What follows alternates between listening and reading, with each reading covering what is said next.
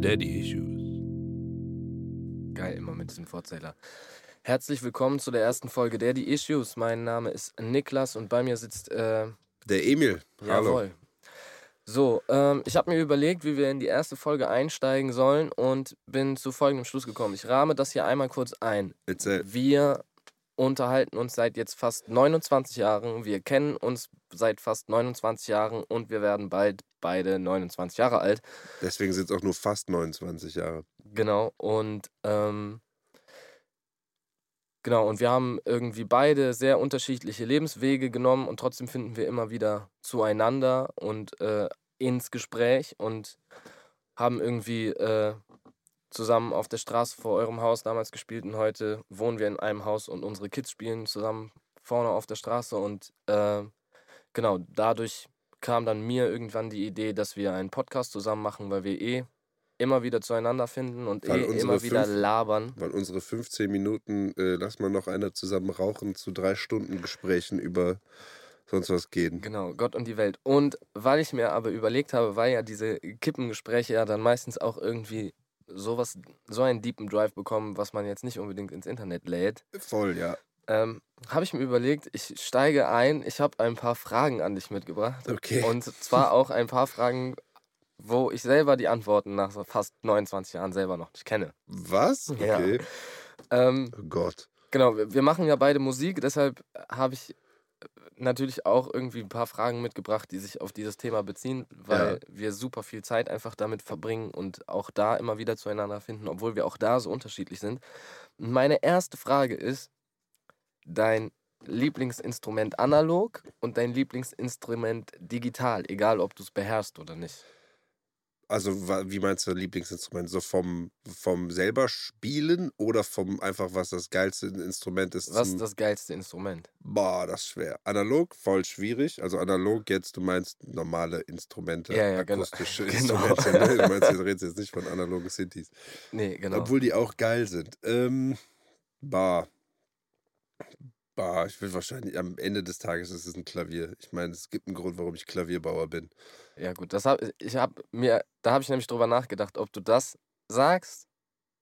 Also ich finde Instrumente generell, es gibt sogar, es gibt viele Sachen, die bei Instrumenten voll abgefahren sind. Es gibt auch irgendwie ähm, viele coole Ideen. Im Prinzip funktionieren die ja alle irgendwie gleich, entweder mit Luft oder halt mit Saiten oder mit Fellen, aber das, das war's. Hm. Also es gibt nicht so viele verschiedene Möglichkeiten, die kommen halt in verschiedenen Formen und sowas. Und ähm, weiß nicht, es gibt, es gibt geilen Scheiß, aber das meiste ist auch, viele Sachen sehen auch so, so alte Lauten zum Beispiel, die sehen lustig aus. Aber das klingt halt irgendwie, weiß nicht, oder eine, kennst du eine Drehorgel? Ja, ja. Drehorgel ist so, das ist so, sieht unnormal witzig aus, das Ding. Vom Prinzip her ist das auch voll spannend, weil das aber, es klingt halt wie ein, weiß ich nicht. Äh, Es gibt doch diesen einen Orgelspieler hier in Köln in der Innenstadt, der immer. nee, nee, nee, nee, nee, ich meine was anderes. Du meinst, du meinst einen Leierkasten. St Stimmt, das ist ein Leierkasten. Das ist, das ist, das ist was anderes. Aber der Leierkastenmann ist Legende. Dreh. Drehorgel ist viel schlimmer. Das ist, das ist so ein großes Rad, das du drehst. Mhm. Deswegen Drehorgel und da läuft so eine Seite drüber. Und dann hast du so äh, Knöpfe, die du drücken kannst, die die Seite verkürzen und dann ändert sich der Ton. Das Mhm. klingt aber wie ein, ja, das ist für so mittelalterliche Musik und es klingt eigentlich wie ein Dudelsack auf, ja, weiß nicht, der irgendwie fünf Jahre Meth hinter sich Auf hat. Crack. Ja, echt, das klingt voll ekelhaft. Aber die sehen witzig aus und funktionieren auch ganz witzig, aber ciao. Okay, also am Ende des Tages wäre es auf jeden Fall von so Anfassinstrumenten Klavier. Dann ja, ist, ist, schon, ist schon geil. Okay. Und Digitalproduktion? Boah, Also was kannst du am ehesten als echtes Instrument entbehren und findest das digital aber fett? äh, alles, was so E-Pianos und Synthes sind. Also ich meine, keine Ahnung, äh, mit analogen Synthes kannst du auch viel rumspielen, aber ich stehe auf so ganz klassische E-Piano-Sounds. Das sind, okay. auch irgendwelche Nachahmer von Wurlitzer und Rhodes und hast du nicht gesehen, aber ich finde, die können voll geil klingen und deswegen sind die auch eigentlich konstant in jedem einzelnen Song von mir. Naja, okay. Gut, dann ähm, Erstmal eine andere Frage oder nächste Musikfrage? Wie du willst, Alter. Was, Ja, denn, was ist denn dein Lieblingsanaloges Instrument und dein Lieblingsdigitales? Also ich finde Digital, 808, analog. digital 808 safe. Safe? Okay. Safe. Aber es muss eine geile 808 sein. Ich, ich Also es gibt so viele Billo 808s, aber so gut gemachte 808s und du brauchst halt jemanden an der 808, der gut damit umgehen kann. Ja, voll. So, ähm, aber es gibt so ein paar Produzenten, die irgendwie so geil dann diese Wobbles nach oben, dieses Rup, Rup, dann Mhm. irgendwie noch auf links und rechts pennen und das mit zwei verschiedenen 808s bauen, die ineinander reindriven und so. Und ab da, ab dem Level finde ich echt krass. Und analog, also so echte Instrumente, ist, glaube ich, dann am Ende des Tages die Klampfe.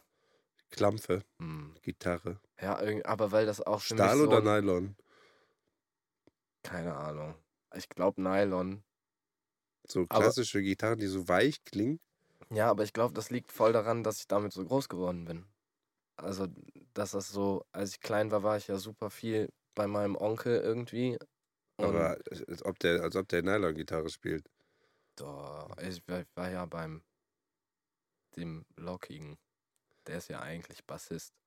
Also, Der hatte dann halt immer irgendeine ausrangierte Klampfe aus dem Proberaum halt irgendwie rumfliegen. Ja. Und dann wurde halt so nach dem Abendessen gab es halt nicht Gut Nachtgeschichte, sondern meine Mama und der haben halt zusammen gesungen und so. Und das hat so für mich so okay, einen ja nostalgischen Großwert-Touch irgendwie, da kommt nichts drüber. ja gut. Ähm, genau. Genau, meine zweite Frage wäre, weil du ja so ein Weltenbummler warst, Naja, ich war in Europa unterwegs, in, aber Mitteleuropa. Also ja gut, egal, erzähl. du hast auf jeden Fall an ein paar anderen Orten gelebt als hier in Ja. Köln so. Und ähm, wenn äh, Geld und so keine Rolle spielen würde, wenn es eine Stadt auf der Welt sein müsste, außer Köln, wo würdest du wohnen? Außer Köln. Hm, Außer Köln. Weil da wohnst du ja schon. Bah. Da kommst du her. Das ist langweilig. Das Ding ist, ähm, ich war insgesamt war ich acht Jahre nicht in Köln. Und ne, es gibt irgendwie viele Sachen, die man irgendwie über, über Deutsche und so deutsche und so Sozialkultur, die man daran scheiße finden kann. Auch zu Recht. Also, ne, gibt irgendwie genug Sachen, über die man sich abfacken kann.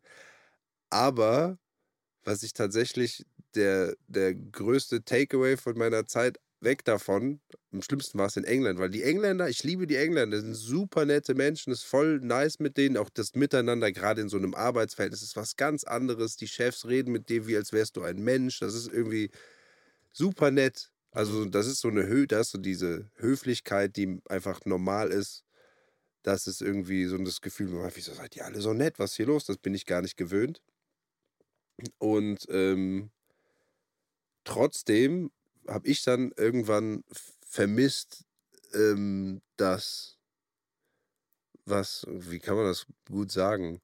Das hat so, das hat so eine Art Oberflächlichkeit, die die Leute unnahbar macht. Mhm. Also du kannst, wie auch vielleicht ein bisschen wie in Köln auch, du kannst mit jedem ein Gespräch anfangen, jeder ist total nett und du kannst irgendwie quatschen, aber darüber hinaus Passiert nicht viel. passiert nicht viel und ich wusste auch einfach nicht, wie man eine Art, ähm, ja, wie man Beziehungen aufbaut mit Menschen. Aber ich meine, Situation war auch, ich war da, äh, Frau ist arbeiten gegangen, ich war mit dem Kleinen oder jetzt der, der Große, ähm, war ich mit dem quasi äh, Alleine, alleine zu Hause ja, und war mit dem halt unterwegs.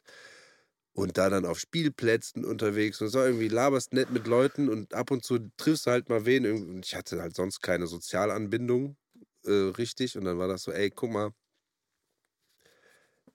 du bist doch nice. Lass, wie, wie kommt man dann über dieses Ding hinweg von lass doch mal irgendwie, wir können, müssen uns nicht an diesem ranzigen Spielplatz treffen. Wir können das auch chillig irgendwo machen. Ich komme bei dir vorbei, du kommst irgendwie sowas. Keine Ahnung. Es hat nicht ein einziges Mal funktioniert. Hm, Okay. Und dann hast du über die Zeit habe ich dann einfach, dann lernst du Sachen zu schätzen an, an Deutschland und an dieser ebenso verkorksten Sozialdingens, die du vorher gar nicht äh, wahrhaben wolltest, so richtig. Zum Beispiel, dass eben diese auch wenn es hier, die Leute sind auch oberflächlich und es ist nicht so, als wären die, wären die Deutschen oder hier die Kölner, wäre das nicht oberflächlich und wäre das nicht genauso hängen geblieben. Aber hier weiß ich genau, wie ich das navigieren kann. Ja, gut, weil du Weil den ich damit, Duktus kennst weil ich auch, da, ne? genau, ich bin damit groß geworden, ich weiß genau, wie ich das navigieren kann. Ich kann auch, wenn die äh, Kassiererin im Supermarkt irgendwie flapsige Sprüche macht, ich weiß genau, wo ich das einordnen muss. Ich habe irgendwie, ich muss nicht, ich muss, mein normal, mein normaler Alltag ist, ich muss da nicht drüber nachdenken. Und Ja, ja, in okay, England ist es so ein bisschen, was mache ich hier? Ihr seid alle super nett, aber ich check überhaupt nicht, was hier abgeht. Ich weiß nicht, meinst du das jetzt wirklich so? Meinst du das jetzt nicht so? Ich habe keine Ahnung. Okay, dann la- lass mich die Frage vielleicht umformulieren. Welche Stadt fändest du denn noch interessant, in der du noch nicht gelebt hast? Boah. Also, weil so großstädtemäßig kann man ja sagen, warst du in äh, London, Wien und Köln. Ja. Der Rest sind so nicht nennenswerte Käfer. ja, auf jeden Fall. Nicht, ne- nichts nennen, nicht nennenswert. Ähm, ich weiß nicht, eben deswegen habe ich das auch so lang ausgeholt. Mir geht es dann um, um, um Menschen. Also eine Stadt an sich, keine Ahnung. Viele von meinen anderen Freunden finden Berlin als Stadt so geil und ich kann das so grundsätzlich im Prinzip verstehen. Ich hasse Berlin, aber ich weiß gar nicht genau warum. Boah, ich kann auch nichts mit Berlin anfangen. Ich war, ich war einmal, einmal eine Woche in Berlin und ich habe einfach, ich habe einfach diese ganze Woche in irgendeinem Trap-Haus mitten in Kreuzberg in irgendeiner Plattensiedlung verbracht und bin wieder nach Hause gefahren. Mhm. Weil das war noch so der Zeit, wo ich so an den falschen Ecken gerne nach falschen Leuten gesucht habe. Sehr schön. Ja, und deswegen, ich habe nichts von Berlin gesehen außer Cotti. Schön. Schön, ist eine schöne Ecke da. Ähm, nee, kein, also deswegen, ich habe jetzt nie, ich habe keine Stadt, wo ich unbedingt mal hin will. Ich finde jetzt irgendwie dieses ganze Romantisieren von irgendwelchen Städten auch hängen geblieben. Ich finde es auch in Köln hart hängen geblieben. Dieses, Aber äh, Köln ist halt auch einfach keine schöne Stadt. Nein. Also Köln ist eine charmante Stadt, finde ich, aber schön ist sie eigentlich. Ja, aber charmant sind andere Städte auch. Aber zum Beispiel, ich, keine Ahnung, ich weiß nicht, ob ich das Oberf ich, Wien, wenn eine andere Stadt, dann Wien. Wien fand ich unnormal geil. Wien Ja, würde ich okay. wieder hingehen. Ich würde nach Paris. Paris? Mhm. Auch wenn ich kein Wort Französisch kann. Echt? Ja. Ich war zweimal da und das ist, ist so krass. Ich war da irgendwie. Äh, Aber warst du in Paris, Paris oder in Großraum Paris irgendwo? nee, ich war in Paris, Paris. Hm, Und als ich das erste Mal da war, habe ich halt so ein bisschen Touri-Scheiß gemacht. klar. Und als ich das zweite Mal da war, war ich ähm, dann so ein bisschen. Also die Touri-Spots hatte man halt schon abgefrühstückt. Hm. Und dann hatte ich die Wahl halt zwischen, nehme ich noch die Touri-Spots, die ich beim ersten Mal nicht gepackt habe, mit oder mache ich jetzt einfach mal rein und mal sehen, wo ich lande. Und dann, dann bin ich ähm, halt so in so normalen Pariser Vierteln gelandet, wo Ja. halt so Alltag stattfindet. Ähm, ich war irgendwo in einem Viertel, ich weiß gar nicht, wie das alles heißt, um den äh, Nordbahnhof drumherum. Keine Ahnung. Und da war auf jeden Fall, da, da lebten viele ähm, äh, Menschen mit afrikanischem Hintergrund und arabischem Hintergrund. Und das war so eine andere Art von Großstadtfeeling. Das hat mich voll gecatcht. Und ich Mhm. war auf einer Hip-Hop-Jam. Das war so mäßig wie damals im Underground hier so diese Donnerstagabend Hip-Hop-Abende, aber halt in Big und in Französisch. Und boah, Alter, also das war so ein Ding von, da war ich auch noch so richtig so, yeah, Rap-Szene und ich will da stattfinden und so. Und so eine Jam habe ich noch nie erlebt. Das war so krass. Ja, okay. Klingt auch. Aber ich habe jetzt gerade, wo du über Frankreich redest, wenn Geld und sowas egal wäre, würde ich tatsächlich Frankreich oder Polen irgendwo, aber dann in die Walachei. Mhm. Weil die Franzosen mag ich und die Polen mag ich auch. Ja, okay. Gut, ich guck mal, was ich noch auf der Liste Aber habe. sonst bin ich äh, auch über die Zeit, keine Ahnung. So gewisse, also gewisse, man lernt in Österreich zum Beispiel, hab ich, äh, lernst du mal kennen, wie das, der, der Blick auf Deutsche ist und wie das auch teilweise gerechtfertigt ist, wenn du dann Deutsche aus anderen Regionen kennenlernst. Schwaben, geh mir weg mit Schwaben, geh mir weg mit den Bayern. Will ich nichts mit zu tun haben. Bayern, beste Menschen. Halt's Maul. nee, also, keine Ahnung, ist jetzt auch Aber die krank. Bayern wollen ja auch ein eigenes Land sein, das sind ja keine Deutschen. Nein, aber es ist auch, ist auch krank pauschal und unnötig. Aber es ist halt so ein bisschen, wenn du, weiß ich nicht, wenn du zehn Münchner triffst und mit jedem von denen denkst, du so, Alter, was bist du für ein Honk? Ich will mit dir nichts zu tun haben. Ich will dich nie wieder sehen. Dann irgendwann fängt es an. Ich meine, okay, ich mu- muss Aber ich jetzt, glaube, am Ende des Tages hat das eigentlich ja jedes Land. Nur deine Ja. Pappenheimer fallen dir halt am ehesten auf. Ja, klar. Aber im Endeffekt ist es so ein bisschen, du läufst irgendwo durch, ich laufe durch Wien und höre irgendwie, ey, warte mal, der redet, wo. Ich weiß, wie der redet. Ich höre ich, ich hör wen reden, das klingt wie meine Freunde reden. Ich gehe, wo kommst du her? Sagt er, ich komme aus Köln. Nein, nein, wo kommst du her? Sagt er, ach so, aus Ehrenfeld. Sag ich, ah, ja, ja, ja, Habe ich gehört, habe ich gehört, was geht? Ja, Killer. Und, ähm, aber ja, so, man wird so ein bisschen, ich bin so ein bisschen äh, oberflächlich inner, inner, innergrenzlich äh, rassistisch. Gewisse Teile von Deutschland muss ich nie wieder betreten. Ja, äh, kann ich voll nachvollziehen. Ja. Und auf der anderen Seite, finde ich, vergisst man dann, also man verkennt so ein bisschen, was für geile Ecken Deutschland hat. Also wir haben, wir haben so, so, also man kann eigentlich, wenn man sich auf den Arsch setzt und sich so ein bisschen anguckt, was dieses Land zu bieten hat, man könnte so straight up einfach fünf, sechs Jahre am Stück richtig fett Urlaub in Deutschland machen, weil wir so geile Ecken hier haben? Mm, ja, aber ich würde am Rhein bleiben. Ich würde Richtung südlich von Koblenz, Brudi, beste Ecke von Deutschland, safe, zu 100 Prozent. Hm. Ich meine, mein Vater ist aus Mainz, ne? Und dann da irgendwie die Ecke, deswegen kenne ich die auch. Ja, ja. Aber Alter, das ist so schön da. Ja, voll. Rheingau und irgendwie ist es einfach unnormal geil. Wenn, das wäre noch eine Ecke in Deutschland, wo ich sagen würde, mit den, mit den Hessen und den Rheinhessen, da komme ich auch noch mit zurecht. Den kann ich auch noch arbeiten. Weißt du? Ich meine, mein, mein Bruder ist in, in Wiesbaden groß geworden, mein Halbbruder. Und ähm, welcher der Älteste? Nein, Alter. Achso, achso, ja. Der, der eine ja, der, Halbbruder, ja, ja, der, Halbbruder ja, der, der nicht in Köln groß bin, geworden ist. Guten Morgen. Wir kennen uns übrigens seit 29 Jahren. Genau. Mhm. Idiot. Ich, mein, ich habe vier Brüder, das ist okay, aber Okay, ähm, solltest du, das solltest du schon wissen. Ja, das, das muss ich wissen. Es tut mir leid. Viele Grüße, falls er sich das jemals anhören sollte. Wahrscheinlich nicht, ansonsten schöne Grüße. Nicht, genau. Ähm, ja, und herzlichen Glückwunsch, by the way, weil ich habe den seit dem ganzen Kram, der passiert ist, bei ihm im Leben nicht mehr gesehen. So, bei ihm kurz. im Leben? Ja, mit. Wann hast du den denn, wann hast du den überhaupt mal gesehen? Der war einmal hier zu Besuch. Ach stimmt, der war hier, klar. Mhm. Ach so, ja, ja. Der, hm. ich muss den auch nochmal wieder anrufen, wie das immer ist. Der soll so. mir mehr Fotos von meinem Neffen schicken, Penner. So, meine nächste Frage ist, und die fand ich sehr lustig, die ist mir eben so spontan eingefallen, als ich gedacht habe, ich habe schon alle Fragen eingetütet, die ich vorbereiten will. Okay, hör rein. Was kaufst du am häufigsten ein, obwohl du es nicht einkaufen willst und es nie auf deinem Einkaufszettel landet? Wir reden von Essen? Ja, ja, also so Supermarkt, ja, Supermarkt ja. Einkauf, was ist nie auf, nie auf dem Einkaufszettel? Was ist nie auf dem Einkaufszettel und du kaufst es immer dann trotzdem ein, weil du, oder oft ein, weil du zum Beispiel Bock hast. So, keine Ahnung, Schokolade so und Schoko Chips. Ja. Safe. Nicht für mich, weil meine Frau feiert das Zeug und ich weiß, die schreibt, die schreibt das nicht auf die Einkaufslisten, wenn die die macht und ich schreibe es auch nicht auf, wenn ich die mache. Aber du weißt. Aber ich weiß genau, dass. Es ist gut, wenn es da ist. Es ist gut, wenn es da ist. Des, also safe, deswegen 100% Süßigkeitenabteilung. Auch für, die, auch für die Kinder ist das so, das schreibe ich nicht auf, aber dann denke ich, okay, ich bringe euch halt über, so einen Scheiß, Überraschungseier mit oder irgendwas. Ja, okay. Und, aber hast du auch was, wo du dann die, so danach so, boah, warum habe ich das schon wieder gekauft? Ähm. So richtig so ein Ding von, Kennst du das? Man geht so in den Supermarkt und man, das letzte Mal war man hungrig einkaufen und dann sagt man, heute kaufe ich keinen Scheiß ein und am Ende ist doch ein, zwei Sachen dabei. Tatsächlich, äh, das Einzige, was mir dazu einfällt, wären Pilze. Ich denke immer, ja, man Pilze und dann mache ich die nicht und dann, ich weiß nicht, ich habe schon so viele Pilze weggeschmissen, ich bin so schlimm. Aber nur Pilze, alles andere kommt immer weg. Pilze ist aber irgendwie, das muss man irgendwie was anderes mitkochen als so meine, keine Ahnung, 5, 6, 7, 8 Standard-Dinger. Und aber Pilze auch so ekelhaft, wenn die kippen, ne? Ja. Also das ist widerlich. auch so krank ekelhaft. Und dann werden die auch so, dann werden die schleimig und so. Ja. Aber das ist, das ist das, wo ich immer wieder denke, wieso kaufe ich eigentlich Pilze? Und wieso kaufe ich die so oft? Aber ich liebe Pilze. Ich auch. Finde ich voll geil. Ich auch, aber ich habe halt nicht so oft Bock drauf, wie ich sie kaufe.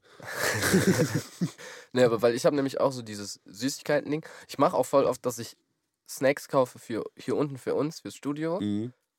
Ach dann, ja? Nee, ja, warte, und dann vergesse ich die oben und dann hat meine Frau die aufgegessen, bevor die den Weg nach hier unten findet. Ich wollte gerade sagen, hier sind nie Snacks unten. Das ist, ja, das kommt auch nicht oft vor, also dass ich so geplant für hier unten einkaufe, aber manchmal ist es so und dann, dann wird es aufgegessen, bevor es hier unten landet, weil ich lasse die dann meistens oben liegen, weil ich selber ja nicht so versnackt bin. Ja, ich auch. Ich auch nicht. Ich habe das nur, wenn ich das von der Nase habe. Ich habe auch eigentlich ähm, Weiß ich nicht. Was ist denn dein Favorite Snack? So, also so sweet shit. Boah. Ich weiß nicht, ich bin da irgendwie gar nicht so. Chips finde ich irgendwie meistens zu krass. Das ist mir zu viel. Ich konnte als Teenager konnte ich Chips ja so Ey, reinballern, aber inzwischen finde ich das gar nicht mehr so geil. Ich finde die schon noch geil, aber halt in, in Nein, aber Ma- nicht mehr in der Menge. In der, ja, aber das ist das Problem. Die sind geil, wenn du so zwei, drei Hände voll davon isst, Ja, aber genau. dabei bleibt es nie. Und am Ende denke ich immer, wieso, Alter, jetzt, hab ich- jetzt kriege ich das aus allen Zahn, überall in meinen Zähnen ist das Zeug drin. Das ist ja mit einer meiner biggest Skills, ne? Ich kann das. Was? Drei Hände Chips essen und dann wegtun. Kann ich nicht. Also ich bin da, ich Also bin da ich so krass stolz drauf. Ich bin so ein suchtaffiner Mensch und das mit Chips, ich hab voll, ich hab die volle Kontrolle. Okay. nee, aber äh, das finde ich, weiß ich, Favorite Snack. Knoppers wahrscheinlich. Knoppers Beste. Echt? Knoppers? Knoppers ist Knoppers geht immer. Also ich hab, Denk mal an irgendwas, aber egal ob morgen- Knoppers ist nicht zu süß, Knoppers ist aber auch crunchy, also ne? Bester Move. ich feier Knoppers nicht so. Also es ist, Was ist denn dein ist cool, Lieblingssnack? Ich judge den jetzt tot, ne? Auf jeden ja, Fall. kann, kannst du ruhig machen, aber das diese äh, Leibniz-Kekse mit, äh, voll mit Schokolade.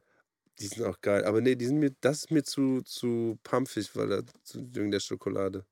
Ja, Die aber die, sind- die feier ich. Das, du, davon kann ich nur drei essen oder so. Nein, davon kann ich Packungen wegziehen. Bah, aber auf locker du easy. ekelhafter. Äh, krass. Äh, ja, kommt aber auch nur alle Jubeljahre vor. So, dann eine Frage. Das ist eine von diesen Fragen, wo ich dann gedacht habe, krass, das könnte ich jetzt ad hoc, wenn mich das jemand über dich fragen würde, nicht beantworten. Obwohl wir Okay. schon so krass viel über so Traumsituationen gesprochen haben. Wenn du die, also wenn du die Möglichkeit hättest, beides ist bekannt und beides geht so durch die Decke, dass du mehr als nur gut davon leben kannst. Bist du dann Teil einer Band?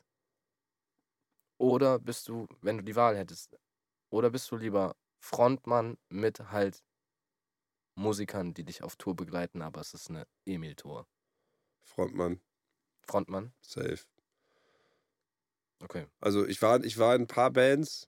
Ähm, ich denke immer wieder, ich hätte voll, ich hätte Bock auf eine Band, aber auf der anderen Seite habe ich so lange schon meine ganze Mucke irgendwie selber gemacht, dass ich eine klare, eine sehr lang entwickelte, klare Vorstellung habe, was ich gut finde und was ich nicht gut finde.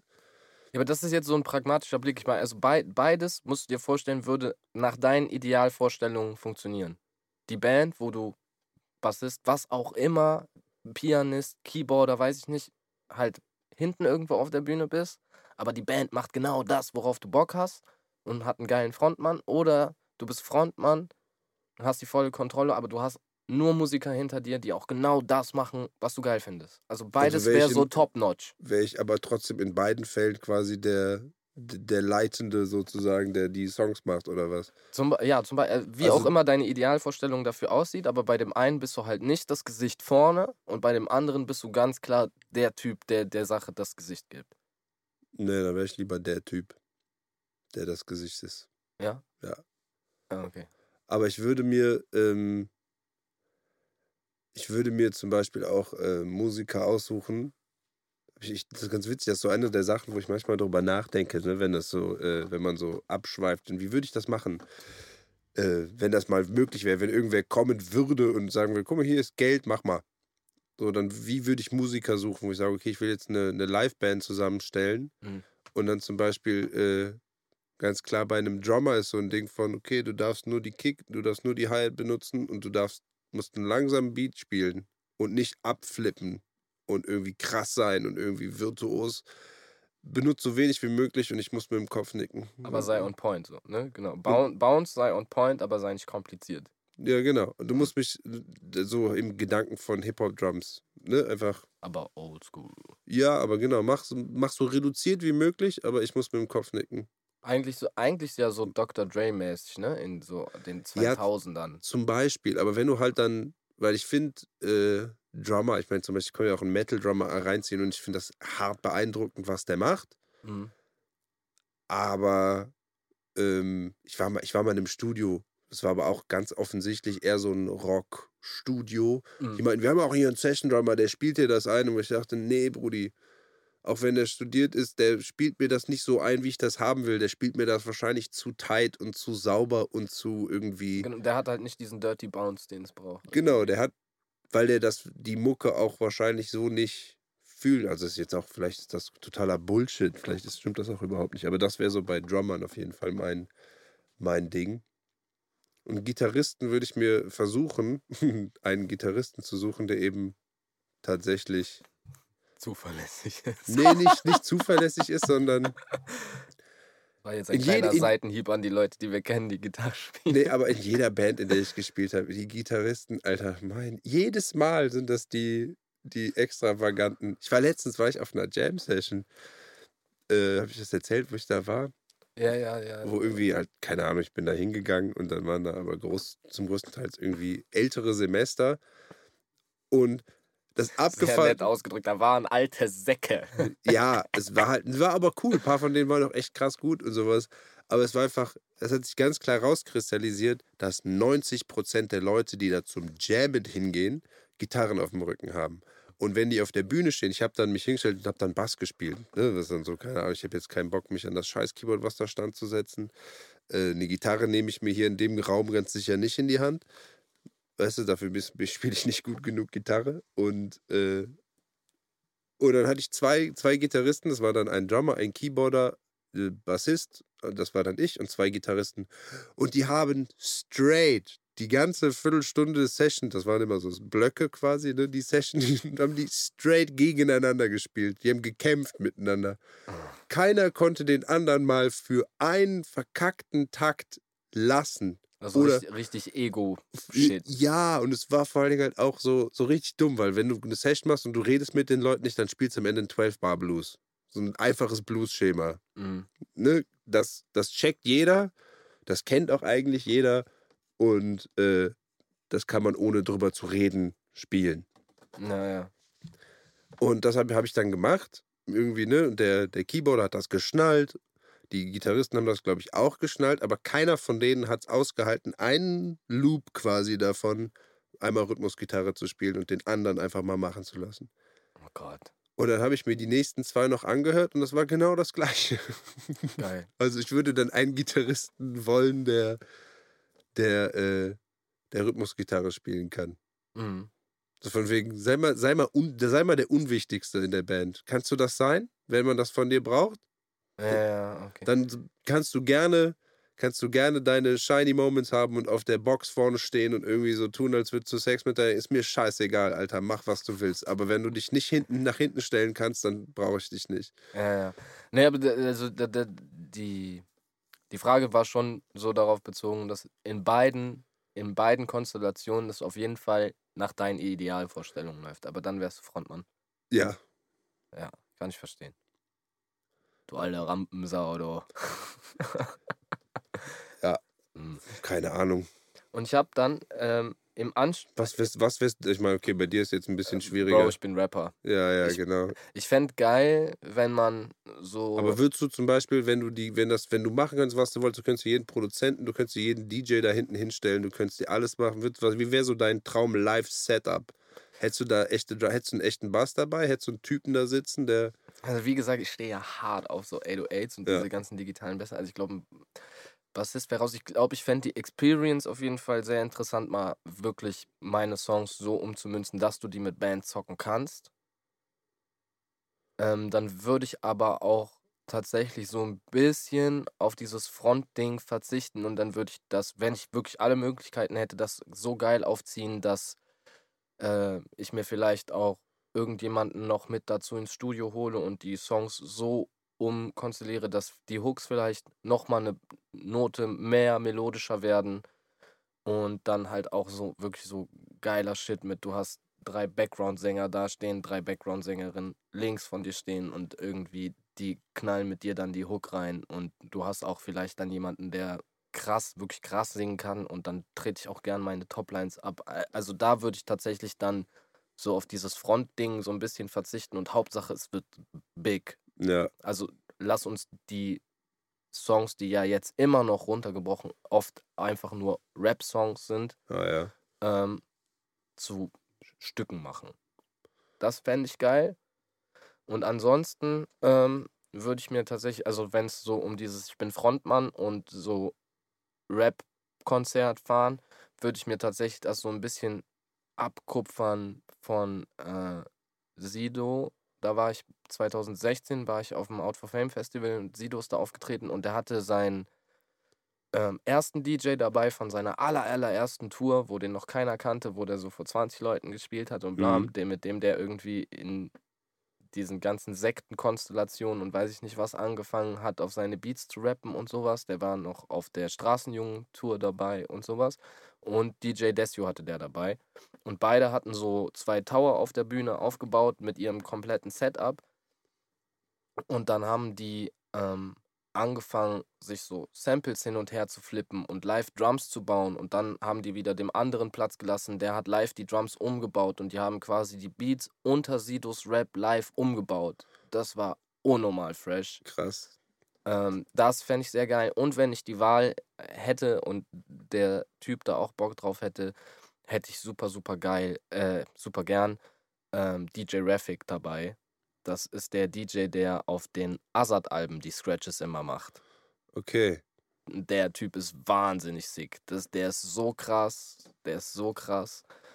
Der hat, ähm, ey, boah, jetzt auf dem Blockschriftalbum von Azad, weiß ich nicht, ob du es jemals gehört hast. Da Doch, habe ich mal gehört. da hat er ein Intro, das ist so nur Filmmusik, da rappt er auch nicht. Das sind so anderthalb Minuten, glaube ich, wo einfach sich nur so Orchester aufbaut und so super dramatisch und bla bla.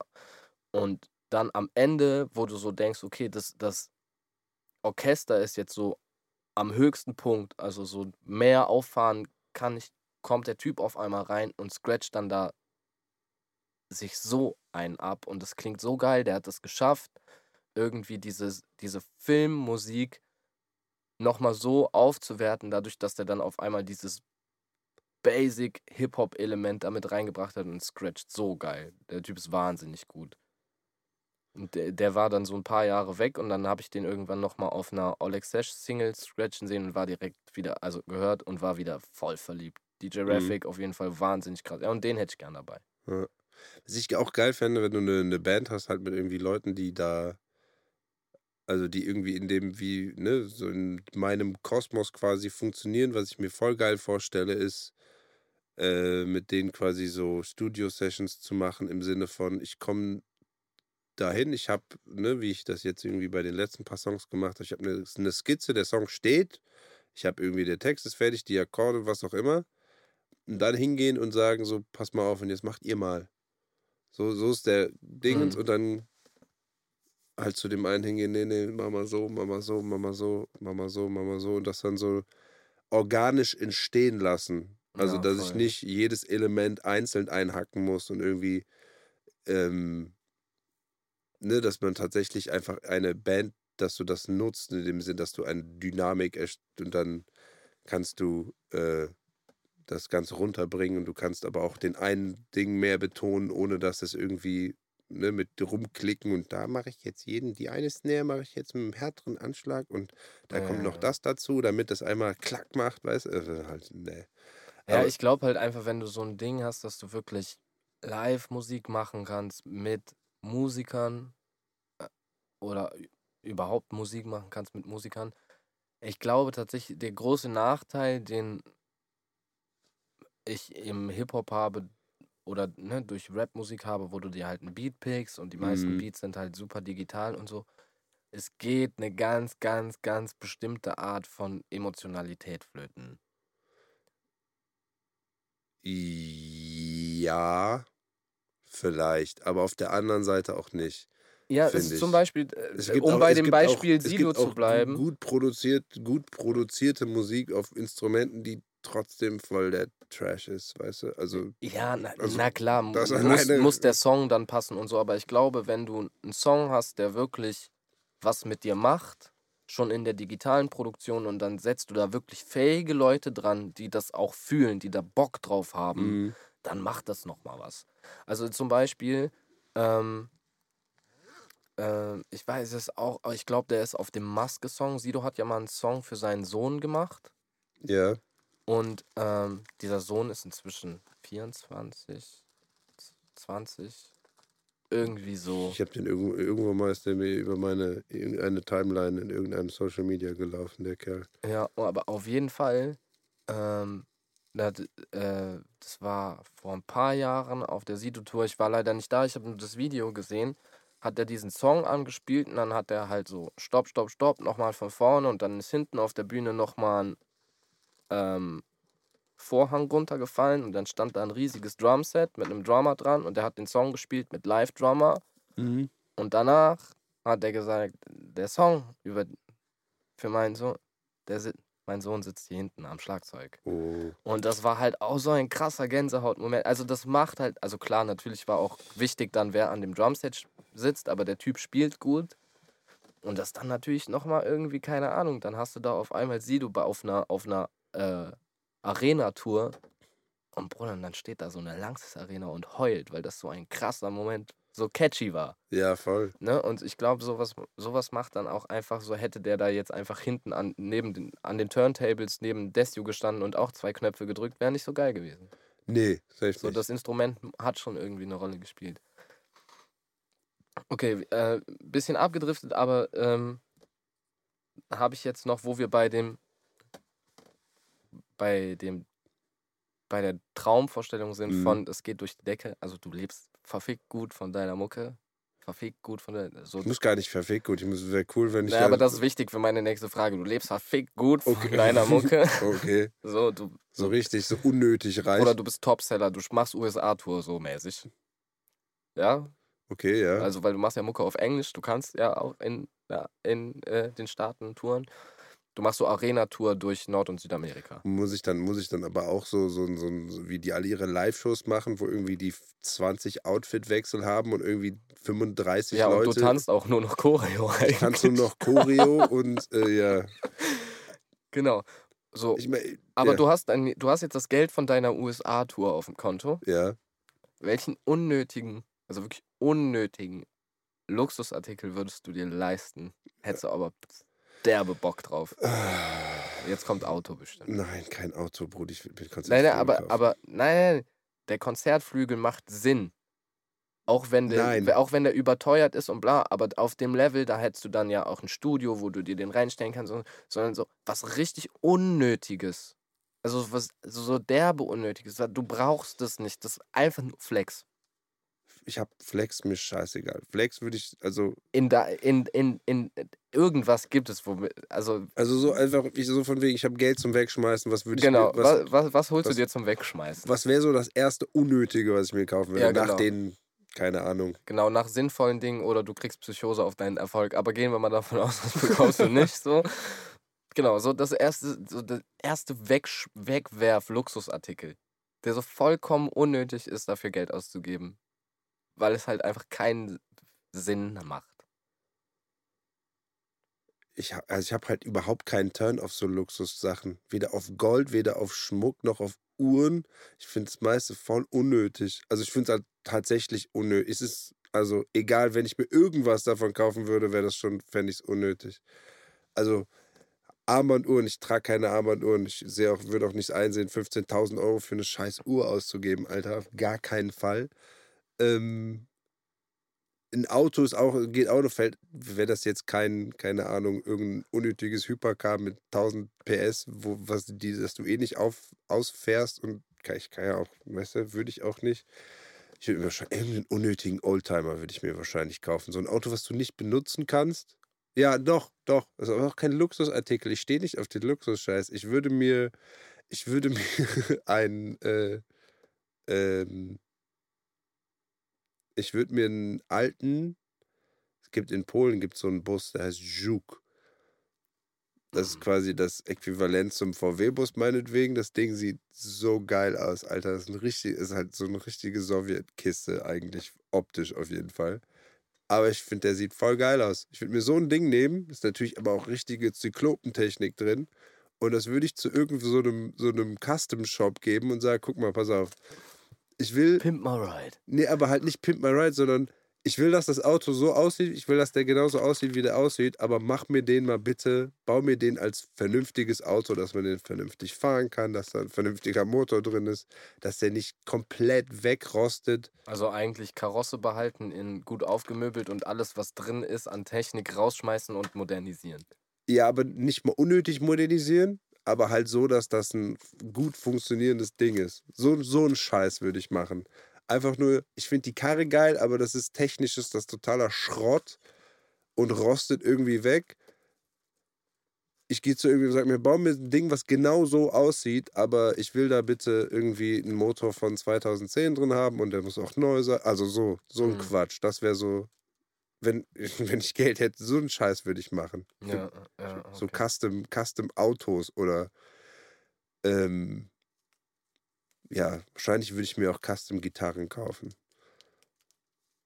Oder zu Instrumentenbauern gehen, guck mal, was ist dein Projekt, was du schon immer mal machen wolltest? Dein, Aber du bist ja nicht mal in deiner Fantasie materialistisch. Das ist ja voll krass. Nee, ich ist mir scheißegal. Boah, ich bin, ich habe diese Frage aufgeschrieben und habe dann du- festgestellt, ich bin so ein Du, materialistischer du bist Bastard. richtig ne? materialistisch. Was Boah, ich bin so ein Hund, ne? du würdest den, was würdest du dir holen? Bugatti oder die G-Klasse oder was? Eiskalt, ich habe darüber nachgedacht, ne? Weil wir haben ja, wir haben ja jetzt schon ein paar Mal über Autos gesprochen und ich mir so, ja, G-Klasse, wenn ich so geil und ich schwöre, ich würde mir kein Auto kaufen. Also, oder beziehungsweise Auto wäre nicht, wär nicht so das Ding. Eine Kette, Ohrringe und eine Uhr. Goldzähne? Ohrringe. Ohrringe, safe. Safe. Dann ist mir bei der Überlegung auch aufgefallen, wie lange ich meine Ohrringe schon habe einfach. Ich habe mir, mein erstes Ohrloch habe ich mir ja gestochen mit acht. Auf meinen Wunsch hin.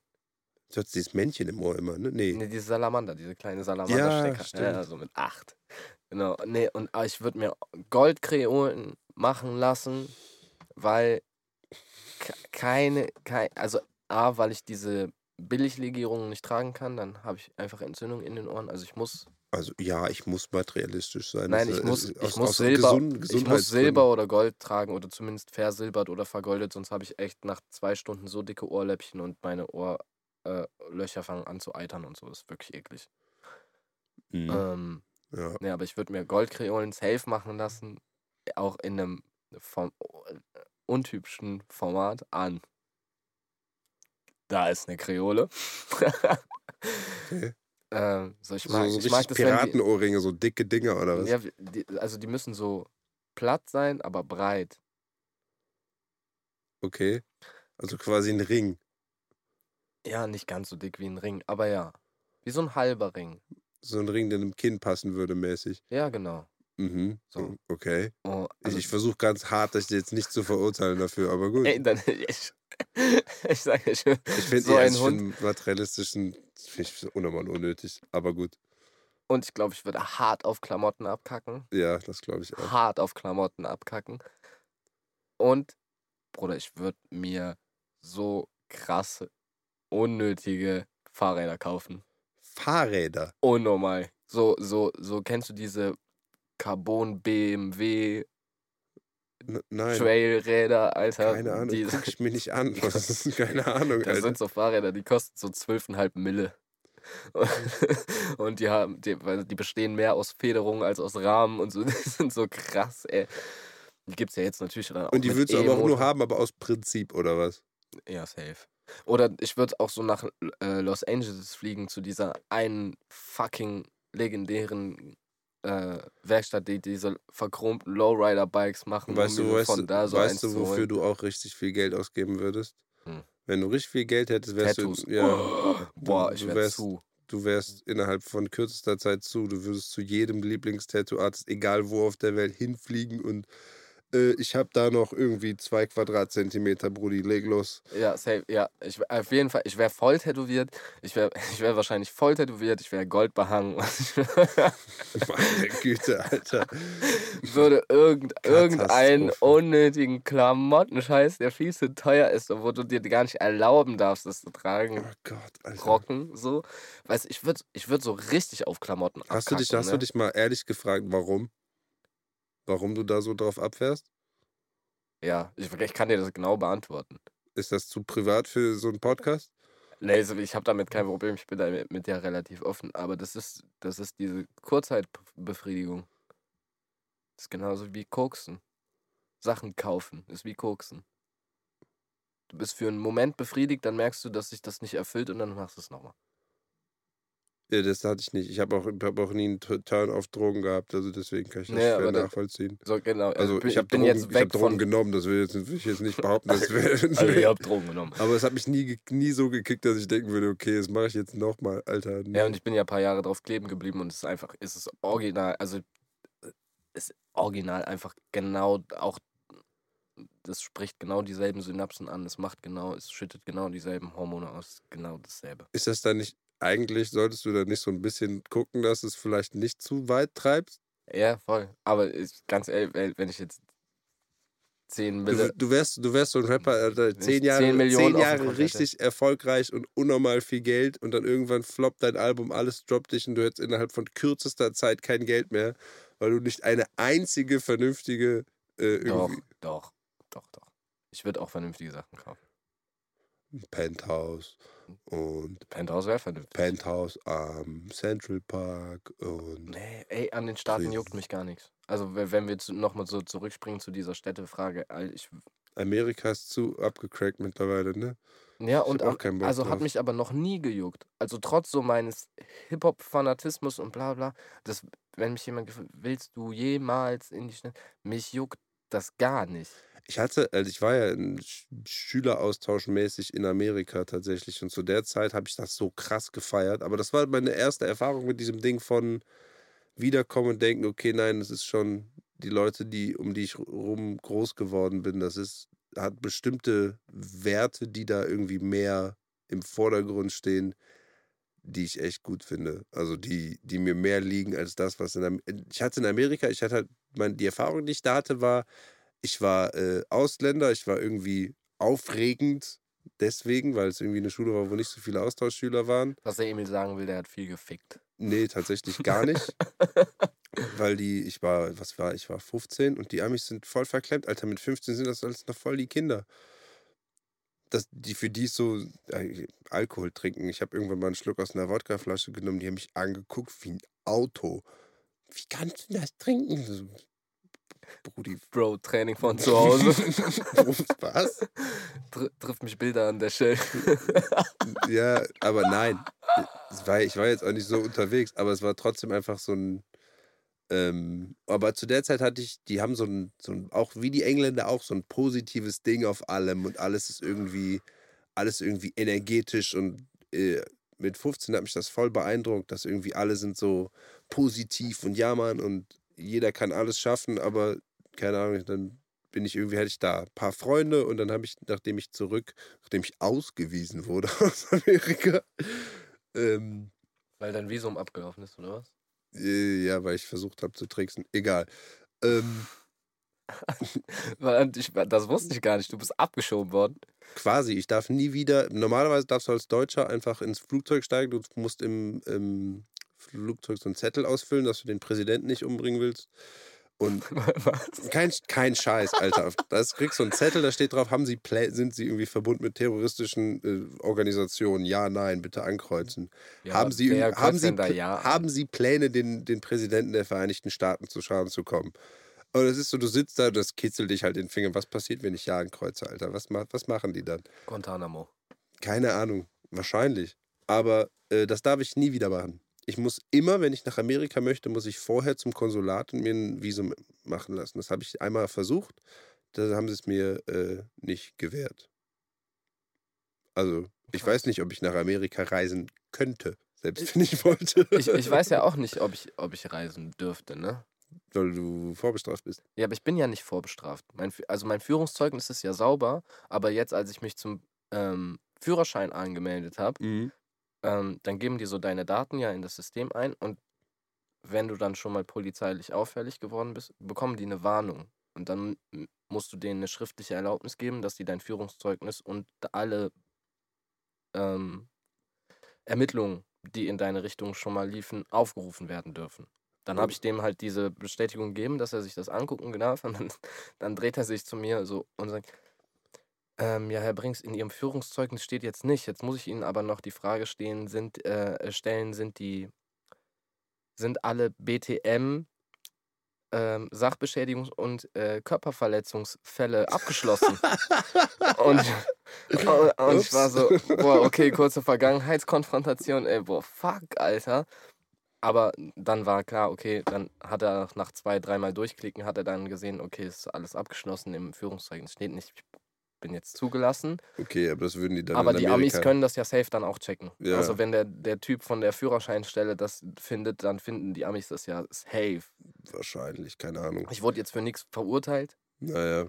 Also ich wurde ein, einmal für schuldig. Ich habe aber halt tatsächlich Gedingst, dieses Ding in Amerika. Also ich bin im amerikanischen System so, ich könnte dann nicht einfach, ich darf mein Leben lang nicht mehr mit diesem Zettel einreisen.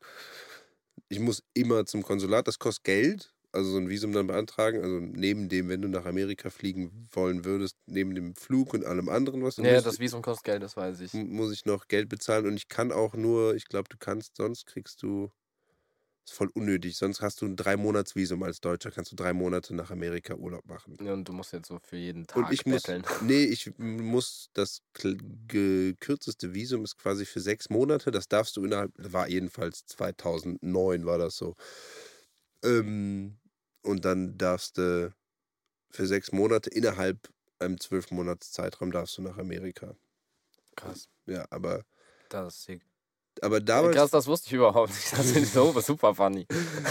voll unnötig, Alter. Und dann, du ähm, Straftäter. Jo, genau. Ich aber nur in den USA. Hier, ist, hier bin ich so sauber. Immer den Allmann, immer den Allmann spielen vor den Bullen und ich bin mit allem davon gekommen. Polizei kontrolliert alles. War Die halt- halten mich immer nicht, mich halten die an wegen langen Haaren und so, ne? Aber ähm, Alter, das ist so krass. Ich, Alter, ich bin, ich habe dir, habe ich dir gestern noch erzählt, ich bin mit dem VW-Bus, bin ich angehalten worden und dann typische Frage, nee, nee, haben sie irgendwie Drogen dabei? Nee, nee, habe ich nicht. Und weil meine Freundin auf dem Beifahrersitz saß oder meine damalige Freundin, ähm, durchgewunken worden, ne? durchgewunken worden. Und dann bin ich danach so beim Weiterfahren und drehe mir eine Kippe und mein Tabak lag in so einem Täschchen direkt auf dem Armaturenbrett vor meiner Nase und hat einfach ein 20 Weed drin gesteckt, aber der halt auch so rausgeguckt hat. Oh, ups. Alter, ist, als ich noch im Rubinrot gearbeitet habe und wir noch in der alten Wohnung gewohnt haben, bevor wir hier hingezogen sind, Mhm. das ist ja, mit Fahrrad ist das ja ein Sprung. Jo, Und dann bin ich halt immer nachts nach der Schicht ähm, Liebigstraße runter. Genau, Liebigstraße runter und immer an der Ecke Hornstraße. So, die hatten so dasselbe Timing wie ich meistens bei Feierabend. Ich bin dann so um vier, halb fünf da lang gefahren und dann stand da immer eine Streife und das waren Cops, die mich noch als 15-, 16-Jährigen kannten. Mhm. Boah, Alter, die haben mich jedes Wochenende nach der Arbeit vom Fahrrad geholt. Jedes Mal. Und immer so, na Niklas, wie geht's? Gute Schicht gehabt? Dann lass mal dein Fahrrad checken. Und ich so, boah, ihr seid so ruhig. Bastarde. Und dann so, und du weißt, ne? Wir kennen dich als Persona. Das stellt einen dringenden Tatverdacht. Taschen leer machen. Herr Brings. Äh, aber jedes scheiß Wochenende haben die das durchgezogen. Jedes Mal. Nicht dein Ernst. Doch, doch. Und weil du quasi bekannt bist, dürfen die, das der Tatverdacht. Ja, genau, weil vorgegangen, also die haben mich halt schon mal beim Sprühen gekascht, die haben mich schon mal mit Weed gekascht, die haben mich schon mal mit Speed gekascht. Ja, gut. Und dann ist das dann halt so, wenn die meinen Namen durchgeben, klar ist in meinem Führungszeugnis nichts, aber die sind ja auch nicht doof. Das, die sagen ja nicht nur, was im Führungszeugnis steht. Und wie gesagt, also die kannten mich mit Vornamen. ja, ja. Ne? Also, und das war dann so ein, so die, die kannten mich das ist auch ein komischer Flex, Alter. Die kannten mich so als Assi noch, also, so, wo ich an der Gutenberg rumgehangen habe. Und Mhm. so, weißt du? Und dann, ey, jedes Wochenende. Und dann war ich so, Leute, ich bin seit 2013 nicht mehr auffällig geworden. Nicht ein einziges Mal. Ja, ja, bist einfach besser im Verstecken geworden. Und so, Dinge haben die mir dann gesteckt. Und ich so, Alter, ich komme von der Arbeit. Guck mal hier, ich habe mein Trinkgeld in der Tasche. Ich habe noch das Rubin-Rot-Kärtchen in der Tasche. Ich habe noch Äh, Trinkgeld dann auch noch in wahrscheinlich in kleinen Scheinen, also bist du immer noch am Ticken. Ja, sehe ich doch. Ey, ne, das war ja sogar noch in dem Umschlag dann mit Rubin-Rot-Stempel. Manchmal hat der Micha das gemacht und ich war dann irgendwann so schlau, dass ich dann halt immer mein Trinkgeld, auch wenn er mir das so gegeben hat, in diesen Umschlag reingemacht habe, damit klar ist, das, das Ja, ja. kommt von irgendwo und wenn du Streifenbulle bist in Ehrenfeld, dann kennst du auch das Rubin-Rot. Also fuck mich nicht ab. Mhm. Ja, aber Mhm. ja, Nee, aber auf jeden Fall bin ich in, in, in Amerika Straftäter. Straftäter. So, ich weiß nicht, ob das verjährt, keine Ahnung. Illeg du bist illegaler Einwanderer gewesen sogar. Ja, aber ich bin ja weiß. Zum Glück war Trump noch nicht. ich, ich, außerdem bin ich weiß, da hat mir, ist mir nichts passiert. Und ich war unter 18, deswegen durften die mich nicht tatsächlich nicht direkt ausweisen. Das war ganz witzig. Die haben mir so einen Zettel in meinen, in meinen äh, Reisepass getackert. Und äh, Alter, die haben da einen ganzen Roman, ich habe den noch oben liegen, ich habe da äh, einen ganzen Roman drin stehen. Ähm, da habe ich mit 15, haben die mich in Kanada auf dem Zwischenstopp, haben die mich rausgewunken und mich irgendwie zwei Stunden lang interviewt, bis die das mir rausbekommen haben, dass ich zur Schule gegangen bin. Und der Typ ist so ausgerastet, Alter, der fand das überhaupt nicht witzig. Und ich war irgendwie, was, was, was stellt ihr euch so an, Alter? Fickt euch doch, Alter. Aber, ähm, Genau. Und dann musste ich innerhalb einer Woche das Land verlassen und eben diesen Zettel, den die mir in meinen Reisepass getackert haben, muss bei einem Check-in quasi abgegeben werden. Dann hatte ich am Flughafen beim Check-in. Genau. Also beim Gate durchgehen gibt es dann irgendwie, da stehen immer irgendwelche komischen Einwanderungsofficer rum. Ich musste, der Typ musste diesen Zettel haben. haben. Und dann haben die mich wahrscheinlich auch auf der Kamera geguckt, dass ich auch wirklich das Land verlasse und so weiter. Aber mein, mit 15, das war eine heiße Geschichte. War sehr lustig. Ich habe mich, hab, ich hab, ich hab mich echt kaputt gelacht darüber. Ja, ist, ist ja auch mega fand, funny. Ich fand es voll lustig. Also ich fand es tatsächlich ein bisschen schade, weil ich gern länger da geblieben wäre. Aber ähm, genau, aber auf jeden Fall da fand ich die Amis noch, noch cool. Und dann bin ich zurück und habe dann auch festgestellt, nee, nee. Also am Ende hängst du dann doch an Köln. Nicht mal an Köln. Einfach, dass so ein oder an der Nähe von den das Menschen, die Köln ausmachen? Nee, ich äh, kann, also geht mir dann auch eben mit der Frage über die Stadt oder so. Es ist immer mit, äh, ich finde, für mich macht das äh, Erlebnis von wo du bist, machen die Menschen aus. Also auch als ich deinen, du hast es eben mit irgendwelchen nicht nennenswerten Käfer beschrieben. Das, was das schlimm macht und das, was das schwierig macht, sind äh, die Menschen, wenn du mit denen nicht klarkommst. Mhm das, was Wien zum Beispiel für mich so nice gemacht hat, was ich hatte eine unnormal geile Community um mich rum, die ich aber, das sind immer noch Freunde von mir. Ich kann immer noch dahin fahren und mich mit denen zusammen, zum Beispiel mein, mein einer Kollege, irgendwie, ich schreibe jetzt nicht mit dem, ich telefoniere nicht mit dem, irgendwie einmal im Jahr sagte, ey, was geht ab und schickt mir ein Bild von seinem Sohn, ich schicke dem ein Bild von meinen Kindern und, ja, ähm, ja, ja. und wir sagen kurz, dass es uns gut geht und das war's. Aber wenn ich in Wien bin und den treffe, ist das halt, das ist ein echter Freund von mir einfach. Ne? Und ich hatte halt, ta habe tatsächliche Freunde in, in Wien. Ja, okay. Und das hat das einfach zu 100 Prozent aufgewertet. Auch weil ich eben nicht, wie die meisten Deutschen in, in Wien studiert habe und aufgrund dessen nur mit anderen Deutschen rumgehangen habe. Ich habe ja tatsächlich in einem österreichischen Laden, es waren nur Österreicher, die da gearbeitet haben. Ich habe am Ende nur noch mit Österreichern zusammen gewohnt. Das waren keine Wiener, sondern Niederösterreicher die meisten, aber ich habe ähm, ich habe nur mit Österreichern abgehangen. Ja, okay, das ist natürlich dann auch nochmal ein anderer Step rein, als wenn du irgendwo hingehst und dich dann mit deinesgleichen zusammenrottest. Ne? Und ja, also genau, und ich fand das halt auch, das fand ich, das war auch irgendwie, wo ich dann so krass äh, verurteilt, dieses, diese, wo dann alle oder viele in meinem Bekanntenkreis irgendwelche Reisen irgendwo hingemacht haben. Ist so, ja, Brudi, du erlebst das Land überhaupt nicht. Du bist irgendwo in Hostels mit anderen Leuten, die das machen, was du machst. Das ist cool, ist eine geile Erfahrung, aber du hast kein, erzähl mir nicht, dass du irgendeinen Plan hast, Alter. Wenn du irgendwie ja. Australien kennenlernen willst, geh irgendwo in die Pampa und was und häng mit Australien rum. Ja, ja, voll. So. Und also, ne, manche machen das ja auch. Ich will jetzt nicht zu, zu verurteilend klingen, aber ich fand irgendwie den, den Style, in, in eine andere Stadt zu ziehen und nur mit Kölnern oder mir Kölner zu suchen und mit Kölnern rumzuhängen, voll hängen geblieben. Ja, das stimmt. Also dann habe ich nichts, dann habe ich nichts Neues gelernt, dann habe ich nichts, äh, dann komme ich genauso blöd zurück, wie ich hingegangen bin. Okay, wir hätten jetzt noch entweder Zeit für eine letzte Frage. Hau raus, eine noch. Oder äh, eine Abschluss. Dann ja, machen wir noch eine Frage, oder? Ja. Sch schlechteste Geschenk, was du je gemacht hast und schlechtestes Geschenk, was du je bekommen hast. ja, ähm, okay, das war die erste Folge vom Podcast. Ähm, das schlechteste Geschenk, was ich je bekommen habe. Aber ich, ich kann mal ganz kurz Nein, erzählen. nein, pass auf. Ist dir eingefallen? Okay. ist mir, mir ist eingefallen, das war das Bett, der, das war ein so geiler Move. Ich hatte Geburtstag und ähm, der, der, der Jonas, Jonas ist vorbeigekommen, da weiß ich, wir waren 13 oder 14 oder so und der ist bei mir vorbeigekommen. Es war, ich glaube, ich hatte ein Wochenende Geburtstag. Ist vorbeigekommen, steht vor der Tür und hat ein richtig großes Geschenk in der, in der Hand. Und ich war so, wir haben in dem Alter schenkt man sich nichts, weißt du? Mhm.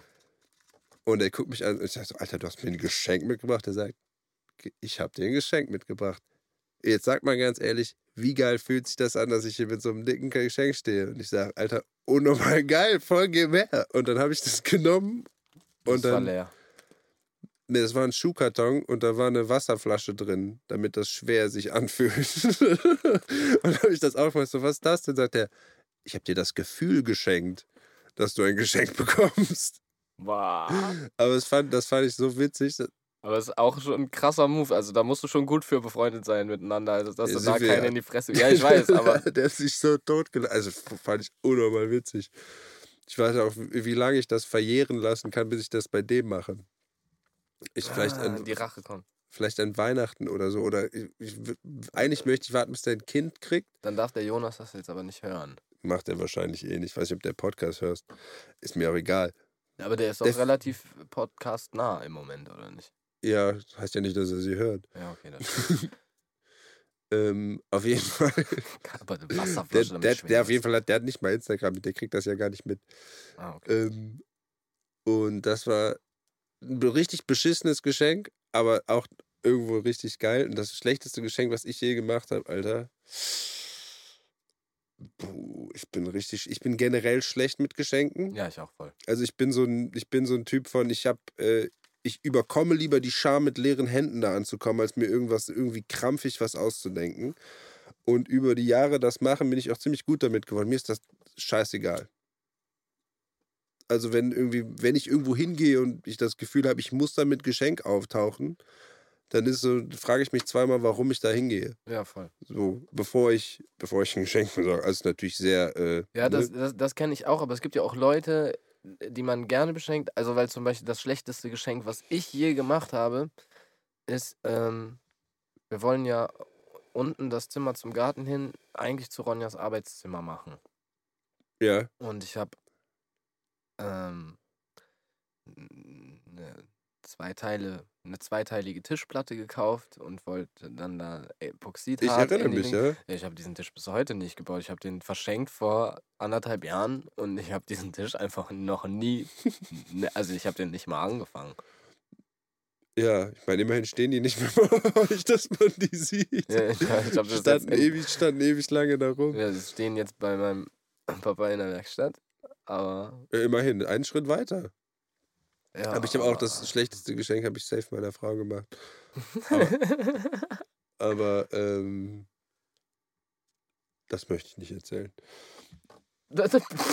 Nee, okay. Es ist nichts Schlimmes, nichts Verwerfliches, und, äh, äh, aber es ist einfach so, keine Ahnung. Die hat mir, die hat mir, als sie Geburtstag hatte, hat die mir so was richtig Dummes gesagt, was sie haben will, was halt überhaupt so ein richtig rationales Geschenk. Hm, Und dann habe ich halt gedacht, ja mein Gott, Dann halt das. dann halt das. Also, ne, weil halt, keine Ahnung, mir ist jetzt nicht unbedingt was Besseres eingefallen, dann habe ich gedacht, dann mache ich das. Das war, äh, ja. Ja, dann würde ich sagen, ähm, wir verabschieden uns bis nächste Woche und lasst euch äh, niemals von uns beschenken. Oder ladet mich nicht ein, wenn ihr ein Geschenk erwartet. Ich bin das Geschenk. Ja, und ladet. Meine Anwesenheit ist das Geschenk. Ich war acht Jahre lang nicht in Köln, jetzt bin ich wieder in Köln und kein Mensch sieht mich. Die es gibt immer noch Leute, die mich treffen. Ich bin seit fast drei Jahren wieder hier. Es gibt nur noch Leute, die mich treffen. Ey, bist du in Köln? Ja, ich wohne hier. Echt krass, seit wann? Seit 2020. Aber ey, okay. Ja, und mich sollte man eh nicht einladen auf Partys oder so, weil seit ich nicht mehr trinke, bin ich echt dann nach einer halben Stunde entweder schlecht gelaunt oder schon wieder weg. Man hat nicht so viel von mir auf jeden Fall. Echt? Ja. Bist du so ein lang, langweiliger äh, Partybesitzer? Ich meine, keine Naja, Ahnung. das, das Ding ist halt einfach, dass ich immer noch, also es, ich bekomme keinen Suchtdruck mehr oder hab, bekomme nicht mehr so dieses Ding von, ich muss trinken, aber ich Mhm. habe halt keinen Spaß zwischen Leuten, die konsumieren. Wenn, Okay. wenn es nicht irgendwie ein Ziel gibt. Also in irgendeiner Form sich mit was Produktivem beschäftigen oder so. Das ist zum Beispiel, wenn, wenn ich mit dem Lyrical im Studio bin und der kifft sich dabei ein, aber wir haben ein klares Ziel, wo wir hinarbeiten, mhm. dann tangiert mich das gar nicht. Aber wenn sich Leute zusammenrotten, um Nur dann halt oberflächliche Gespräche zu führen und dabei halt irgendwas auch immer zu konsumieren, so dann habe ich meine erste halbe Stunde noch Spaß mit den Leuten, die halt auch noch Kippe rauchen. Ja, aber das habe ich auch dass so mittlerweile keiner für mich das aber auch, weil einfach wenig Zeit und mit Kindern und dann ist so, wenn ich mal irgendwie unterwegs bin, dann geht mir das auch ganz schnell auf den Sack, wenn ich dann Leute treffe, die in unserem Alter sind, aber halt keine Kinder haben und irgendwie, keine Ahnung, im 20. Semester noch studieren und zwischendurch vier Auslandsreisen gemacht haben und keine Ahnung, so ein bisschen einfach vor sich hin pimmeln, was ihnen voll gegönnt ist, sollen sie machen, aber es ist so, ist halt nicht mehr. Es, es ist so, das ist so ein, das ist so eine ganz andere Welt von. Ja, der Realitätsabgleich funktioniert halt gar nicht mehr. Die Punkte, wo man sich dann noch trifft, werden halt immer weniger. Ja, genau. Und dann ist so ein bisschen, okay, sollen wir uns über was Interessantes unterhalten? Und dann, weiß nicht, bin ich jetzt die letzten Male immer in die Situation gekommen, dass irgendein Mädel zu mir kommt und mich fragt, wie ist denn das, Kinder zu haben? Und das ist so ein Gespräch, wenn ich samstags abends um 2 Uhr morgens auf dem Brüsseler Platz stehe oder so, da will ich dieses Gespräch nicht führen, verpiss dich. Ja, voll. Das, erstens geht das nichts an, zweitens kenne ich dich nicht gut genug, um irgendwie dir meine Emotionen, was meine Kinder betrifft, zu eröffnen. Drittens bin Vor allem, ich, als könnte das man das so in drei Sätzen runterreißen. Ja. Also, es ist so ein Schwachsinn. Vor allem, ich glaube, ich glaube irgendwie nicht, dass das der, der Sinn des, der Konversation ist. Der Sinn der Konversation ist. Also, du bist ein geiler Daddy. aber, aber das ist so, ich finde es voll hängen geblieben. Also nicht, ne, ohne das verwerflich zu meinen, ist also, dann turnt mich das Gespräch halt null und dann fühlt sich das sofort an wie Zeitverschwendung. Ja, Mann. So, ich bin gerade einmal raus, lass mich draußen.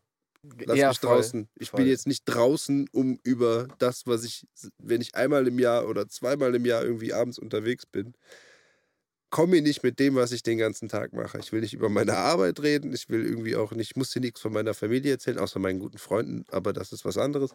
Ja, und die trifft man vor allem nicht nachts um zwei dann auf dem Brüsseler für dieses Gespräch. Ja, genau, die habe ich vorher getroffen, mit denen bin ich dann zum genau. Brüsseler gegangen. So. So, und damit machen wir jetzt einen Cut. Äh, ich hoffe, es hat euch gefallen. Wenn ja, schaltet nächste Woche wieder ein. Äh, die drei Leute, die sich das hier wahrscheinlich reinziehen werden. Viele Grüße an meinen Bruder, weil der wird sich das auf jeden Fall anhören. Hi. Hi, Emil. Und tschüssi. Tschö. Daddy issues.